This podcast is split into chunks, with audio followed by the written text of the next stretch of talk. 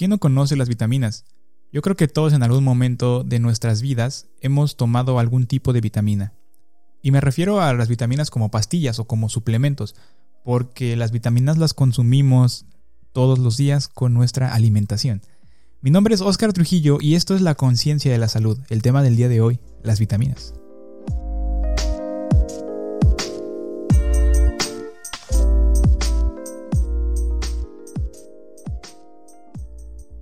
Seguramente todos tenemos un familiar, por no llamarle tía o tío, que nos ha recetado vitaminas porque nos sentimos cansados o cansadas. Llegas a la reunión familiar después de una larga semana de trabajo y, pues andas ahí madreado, ¿no? Porque estrés y godín y lo que quieras. Gran carga de trabajo y ¿cómo estás tía? ¿Cómo estás tío? Bien, bien. Eh, ¿Y tú, mijito, mijita? Algo cansado, ya sabes, el trabajo y todo, y te dicen, ¿sabes qué? Te faltan vitaminas. ¿Cuándo fue la última vez que tomaste vitaminas? ¿Ya te inyectaste vitaminas? Pero es que deberías de, de, comprarte suplementos, de comprar eh, vitamina C, vitamina A, vitamina K, vitamina E, el famosísimo complejo B. Porque eso te va a ayudar, o sea, a, ya no sentirse desguanzado, dicen en México. Eh, no sé cómo se diga en otras partes porque nos hacen falta vitaminas, porque eso se lo dijo un doctor hace muchos años. Y el problema también fue que este tipo de mitos de que necesitamos de vitaminarnos eh, ciertas veces o un número de veces al año o por ejemplo también otro mito que debemos de desparasitarnos por lo menos dos veces, una vez al año. Este tipo de mitos fue transmitido por mm, una generación incluso de médicos que ya son, bueno, que, o sea, ese, esa información ya es vieja. Y fue de hace tantos años, pero es ese, ese, esa información que trasciende por generaciones. ¿Por qué trasciende? Porque al tomarnos las vitaminas nos sentimos bien. Ustedes dirán, sí, entonces son las vitaminas. No, es algo también que se llama el efecto placebo. Afortunadamente las vitaminas no son tan peligrosas. Y digo tan porque más a rato les voy a contar qué es lo que pasa si tomamos muchas vitaminas. Y el problema de esta automedicación, bueno, en, Latinoamérica yo creo que una gran eh, parte de la población se automedica. Tan solo en México el 86% de la población se automedica se toma antibióticos, toma cualquier cosa, toma incluso medicamentos ya muy fuertes que pueden causar muchos efectos adversos por un simple dolor, eh, porque tienen fiebre y por todo lo demás. Pero eso ya es tema de otro capítulo, porque uh, eso da para hablar horas y horas. Pero antes de comenzar de hablar bien sobre si necesitamos las vitaminas, de dónde las conseguimos, eh, por qué el doctor entonces me manda vitaminas, a mí se me hace interesante mencionar que las vitaminas realmente fue uno de los descubrimientos más grandes y fue un gran avance en la ciencia. Eh, fue, fue, un evento así de, determinante para poder entender muchas enfermedades. Las vitaminas realmente no las podemos eh, producir en nuestro cuerpo, lamentablemente, eh, como muchas otras cosas. Por ejemplo, el potasio. Tampoco hay ningún, ninguna vía metabólica, ningún proceso en nuestro cuerpo que produzca potasio, entonces tenemos que ingerirlo. O algunas cosas que se llaman aminoácidos, ¿no? Ya los vemos allí en el súper, en los empaques con aminoácidos y bla, bla, bla, ¿no? Eh, hace unos años salieron unos, unos chicles, ¿no? Reforzados con fenilalanina Dices, órale, pues. ¿En qué estaba? Ah, sí, que nuestro cuerpo no puede producir este, estas vitaminas, a excepción de una, que es la vitamina D, que se los voy a mencionar más al rato. Entonces, como no las producimos, necesitamos ingerirlas, pero no necesitamos tomarlas como pastillas. Normalmente, la mayor parte de las vitaminas las podemos conseguir de los alimentos de las frutas, de las verduras, de la carne, de las grasas animales, eh, etcétera, ¿no? Ya les voy a dejar un link en la descripción de este capítulo en donde pueden consultar todas las fuentes de vitaminas. Una historia interesante sobre cómo, cómo es que las vitaminas nos hicieron entender muchas enfermedades es la del el escorbuto. El escorbuto es una enfermedad que que ocurre cuando se tiene una carencia, cuando no hay suficiente o cuando casi no hay o no hay vitamina C, que también se le llama ácido ascórbico, de ahí viene su nombre. Entonces, como no consumimos suficiente cantidad de, vitamina C, eh, lo que va a pasar es que vamos a tener anemia, se nos van a inflamar las encías, vamos a tener sangrados en las encías, eh, nuestras encías se van a ir atrofiando e incluso puede causar la muerte. En el siglo XVIII pasaba esto, eh, los marineros normalmente morían de escorbuto porque no llevaban una muy buena dieta, no, no comían fuentes, o sea, no, no ingerían ningún tipo de alimento que sea rico en vitamina C. Entonces, un británico, James Lind, a él se le recuerda como el hombre que ayudó a curar esta enfermedad. Y él fue un experimento a bordo de, un buque naval en 1747 en el que él mostró que las naranjas y los limones así pueden curar el escorbuto. Y de ahí también un poco de la creencia de que es que es natural. Sí, es una de las pocas enfermedades que de cierta manera pueden prevenir y pueden curar hasta cierto punto eh, enfermedades. En este caso son las vitaminas, o sea, la, vitamina C que se obtiene en las naranjas y en los limones, entre otras. Y es muy interesante que estos experimentos de James Lind son críticos porque fueron los primeros ensayos clínicos que se reportaron en la historia de la medicina, para que ya después eh, se pudieran llegar a sintetizar las vitaminas. Entre 1912 y 1940 se descubrieron todas las vitaminas que hoy conocemos y se lograron sintetizar de forma artificial para administrarla a los seres humanos. Eh, en las pastillas, como quieras, ¿no? Ahora, las sustancias, estas sustancias que son las vitaminas, eh, hay 13 tipos diferentes. Está la vitamina A, la vitamina C, la D, la E y la K. Las últimas tres casi no son tan famosas, no, le, no les ponen mucha atención eh, en, la, en la publicidad ni nada de eso, pero todos conocemos la vitamina C, la vitamina A y la vitamina B, el complejo B. ¿no? El complejo B se llama complejo porque es una serie de, de sustancias que son diferentes y se, y se, subdividen en, por ejemplo, B1, B2, B3, B5, B6, B9 y B12. ¿no? Cada una tiene su diferente función. Eh, algunas sirven o se ayudan para determinadas funciones, etcétera, ¿no? Y una de estas funciones de la vitamina A, por ejemplo, es para la visión famosísima, ¿no? Come zanahoria para, para que te ayude la vista. Esto es cierto, o sea, la zanahoria tiene una sustancia que ayuda para el metabolismo del retinol, que es, que es necesario para la vista. También ayuda al fortalecimiento de los huesos. Eh, todas las, por ejemplo, la, la vitamina B12, al igual que otras vitaminas del complejo B, es importante para el metabolismo porque también ayuda a la formación de glóbulos rojos y al mantenimiento del sistema nervioso.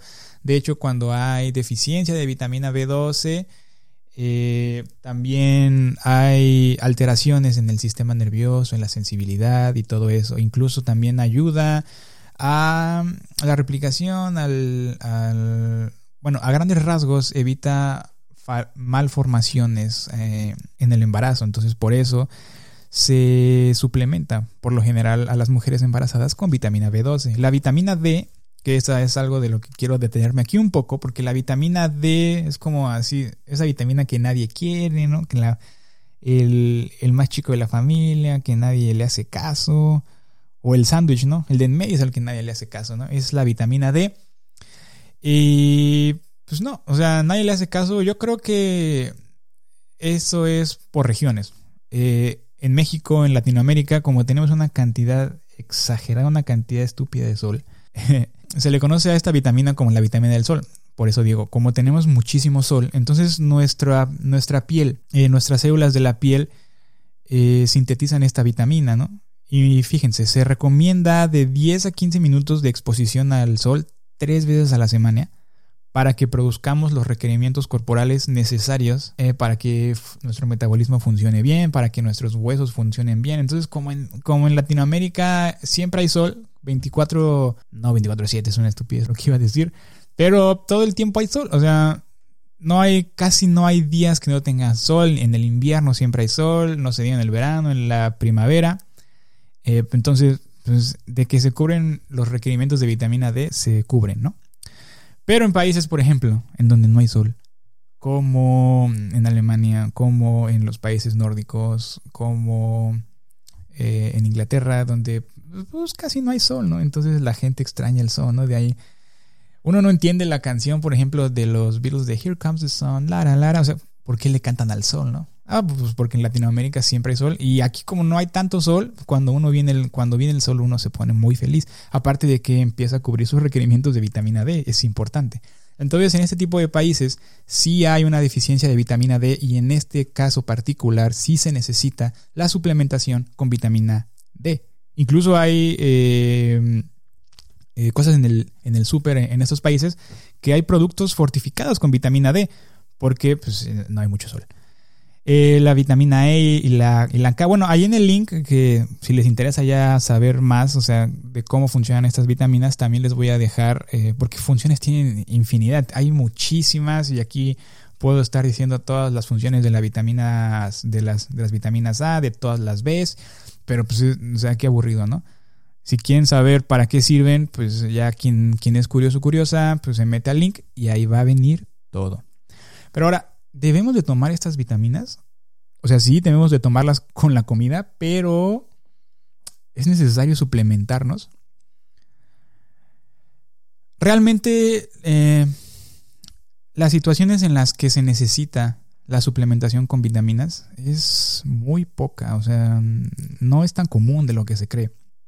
Es por eso que hago este capítulo del podcast, porque es muy común, en, yo creo en todo el mundo, que si nos sentimos mal, ah, es que me faltan vitaminas. Si te sientes cansado o cansada, te faltan vitaminas. Se han hecho muchos estudios tratando de asociar el efecto positivo de las vitaminas en diferentes enfermedades, en diferentes condiciones, por ejemplo, para mejorar la salud de nuestro corazón hay estudios que se han hecho y han concluido que realmente no, no se encontró una gran diferencia, o sea, no ayudan del todo a mejorar nuestro corazón.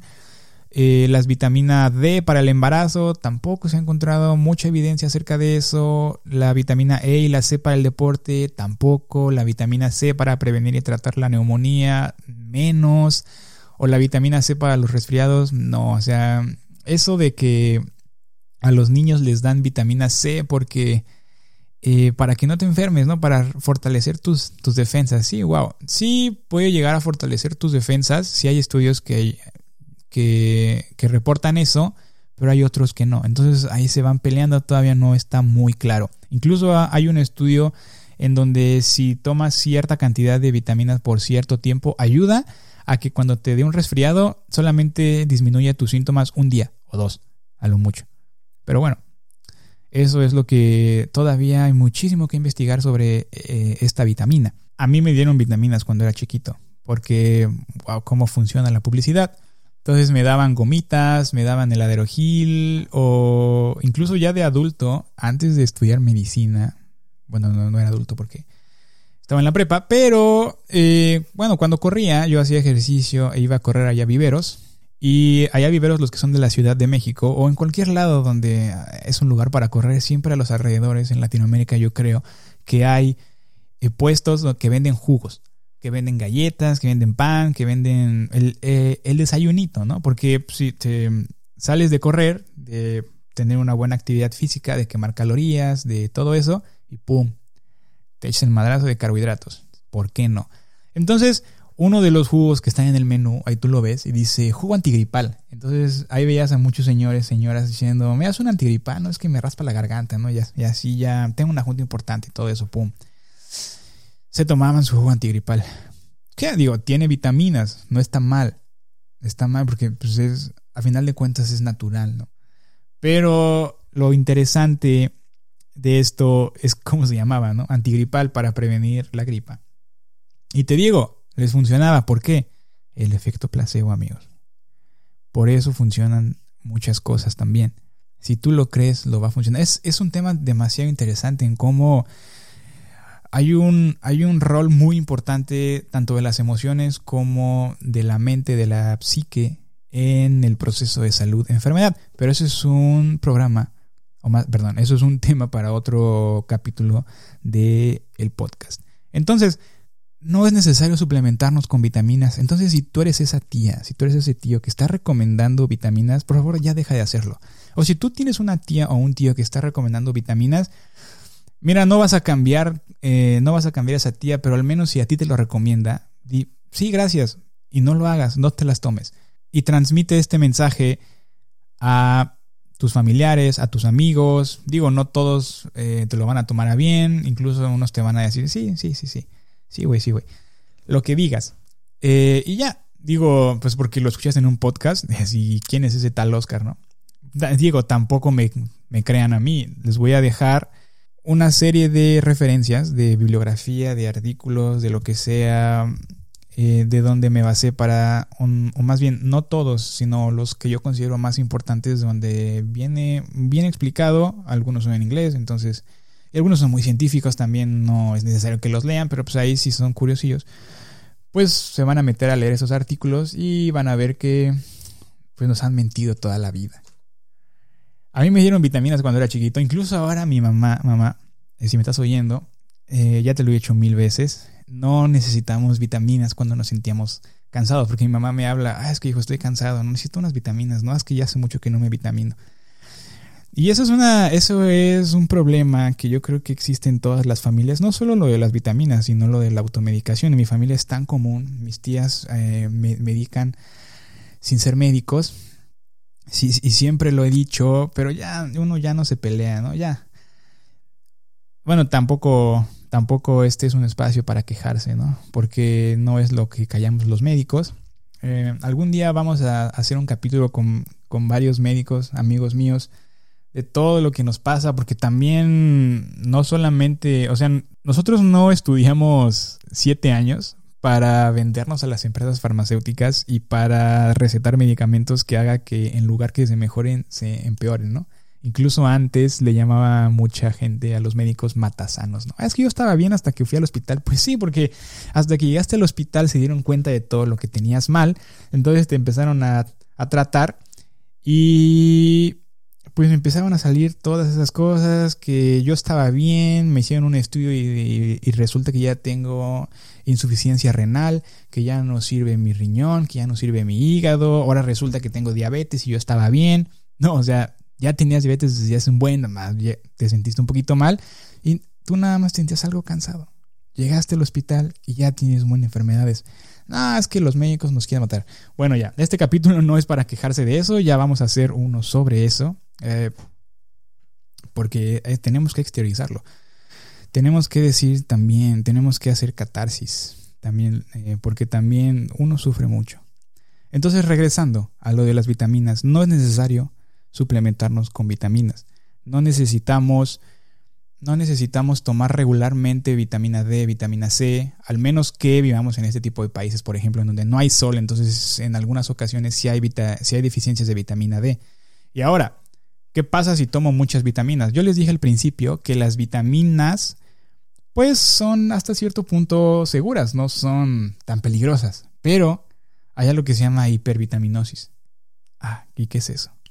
Pues es como su nombre lo dice, cuando ingieres mucha vitamina. Una de las, de las más comunes es la hipervitaminosis eh, A. Y bueno, causa por un exceso de consumo de vitamina A. Incluso hay, una historia muy interesante de algunos eh, sujetos, algunos muchachos que se fueron a una expedición con varios perros y tuvieron algunos problemas, se tuvieron que regresar, se quedaron sin comida y se fueron comiendo a los perros. Y solamente de todos los que se fueron sobrevivió uno y llegó con severa deficiencia, con síntomas de una, así de libro, de deficiencia de vitamina, de vitamina A, llegó con dolor abdominal y irritabilidad, náuseas y vómito. Aumenta también la presión intracraneal, lo que puede llegar a ocasionar la muerte. Puede causar eh, también que uno se ponga amarillo, pérdida del cabello, incluso eh, infecciones respiratorias. Entonces también el consumo excesivo de vitamina A, y en este caso fue porque el hígado es una fuente muy rica de vitamina A. Entonces, como se comieron a los perros, pues todos se fueron muriendo y el único que sobrevivió llegó con unos síntomas muy graves de hipervitaminosis. Es muy peligroso y así se describieron eh, algunas de las enfermedades, porque también todo en exceso es malo. Óiganlo bien, todo en exceso, hasta el agua, todo en exceso es malo. O sea, así como lo dicen los, los comerciales, ahí tienen toda la razón. Todo en exceso es malo, hasta el agua, hasta el agua. Entonces, todo con medida, como siempre, ya aparece comercial de televisora. Todo con, medida. No se automediquen, no tomen vitaminas porque si no se desparasiten, acudan a su médico, a su nutriólogo, nutrióloga, a su médica, a su médico nutricionista también. Hay médicos que se que se especializan en la nutrición. Y en caso de que se detecte una deficiencia de vitamina, por ejemplo en los niños, pues ahí sí va a tener que ser necesaria la suplementación. En otro caso no es necesario tomar vitaminas nada más porque sí. ¿Sale? Espero que les haya gustado mucho el capítulo del día de hoy. Si tienen alguna duda, una pregunta o alguna queja, déjenlo en Instagram. Ahí estoy. O métanse rápido a www.doctrujillo.com. Ahí está mi correo y pueden mandar todo lo que quieran, las preguntas. Nos vemos en un próximo capítulo de La conciencia de la salud. Que tengan muy feliz Navidad y un año lleno de salud. Hasta la próxima.